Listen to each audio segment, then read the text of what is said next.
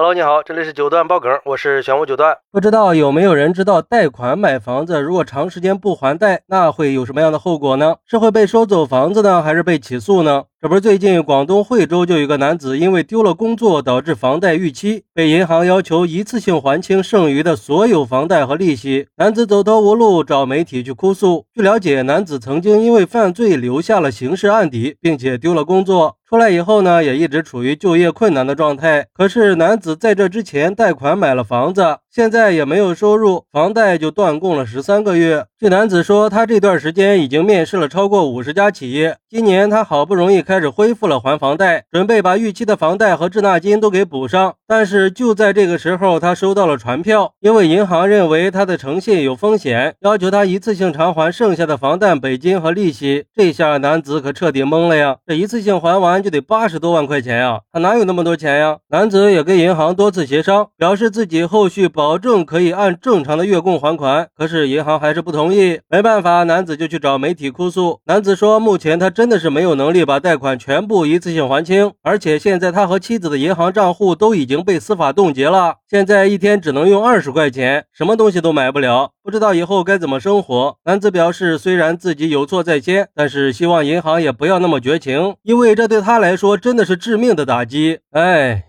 看来男子的生活确实已经到了寸步难行的地步了。说实话，看到一个大男人崩溃的哭诉，还是挺心酸的。但是话又说回来，任何事都是有规则的，毕竟也是男子先破坏规则的嘛。而对于这个事儿，有网友就说了，严格意义上来说，这个男子的遭遇其实并不值得同情，因为银行都是逐利的呀，从来不做雪中送炭的事儿，他们可不会跟你讲什么情面。房贷合同里一般也都清楚的写明了，如果银行觉得有风险，可以要求借款人一次性。还清房贷的本金和利息，所以买房贷款就要知道断供的风险，必须要做到有自己的预判，不能光想着借钱不想着还钱呀！你不遵守合同办事儿，银行肯定会要求强制执行的。还说银行一点情面不讲，可是合同上写的一清二楚的，也没什么可讲的呀。而且把房子卖了，不就一次性还清了吗？都这个样子了，为什么还不舍得把房子给卖掉呢？自己有多少钱，心里没点数吗？凡事要量力而行。不过也有网友认为，男子也不是故意断供的，是因为进去了才断供了吗？这种特殊情况，银行应该谅解一下。而且现在不是已经开始正常还款了吗？为什么还要赶尽杀绝呢？银行作为金融机构，应该根据借款人的实际情况和还款能力，制定合理的还款计划，帮助借款人慢慢的去偿还贷款。同时，监管机构也应该加强对金融机构的监管，确保合理的运营，保护借款人的合法权益。而对于这个事儿，有律师。认为，从法律的角度来说，银行为了避免坏账，合同上本身就有约定。一般情况下，客户连续逾期三个月或者累计六个月没有按时偿还房贷的时候，银行就有权利提前终止房贷合同，会要求客户提前还款。如果客户还不上贷款，那银行就会按照规定收房拍卖。虽然说银行的做法太绝了，但是买房的时候一定要先掂量一下自己有没有能力买得起啊。如果说男子当初不以身试法，踏踏实实的去。赚钱，银行也就不会断贷了呀。所有的事情都是有因果的。退一步说，如果说每个人犯罪进去了，银行都等他们出来的话，那不早就乱套了吗？规矩就是规矩，制度就是制度，这是原则问题，不能说你不守规矩在先，还让别人给你讲人情吧？确实是呀，都是成年人了，要为自己的行为买单的。这借钱还不上，他就像滚雪球一样，越滚越多。最好的办法呢，就是一开始就不要过度的消费，有多少花多少，咱们自己得有这个风险意识呀。合理的规划自己的财务状况，避免陷入困境。现在网络这么发达，网上有很多专业的法律人士都发视频科普警告过，按揭买房子千万不要断供，后果会很严重的。而且这一旦断供了，可能并不是我们想象的银行把房子收走就完事儿了。现实中，银行拍卖断供的房产价格可能会比市场价便宜很多呀。如果遇上房价下跌的厉害，那可能还要倒欠银行很多钱呢，还得上征信黑名单。而征信问题呢，又涉及到了生活里的方方面面，一旦上了征信黑名单，很可能就。会寸步难行。当然，虽然说这个男子因为刑事案底这种特殊情况导致了断供，也是他自己的问题，怪不得银行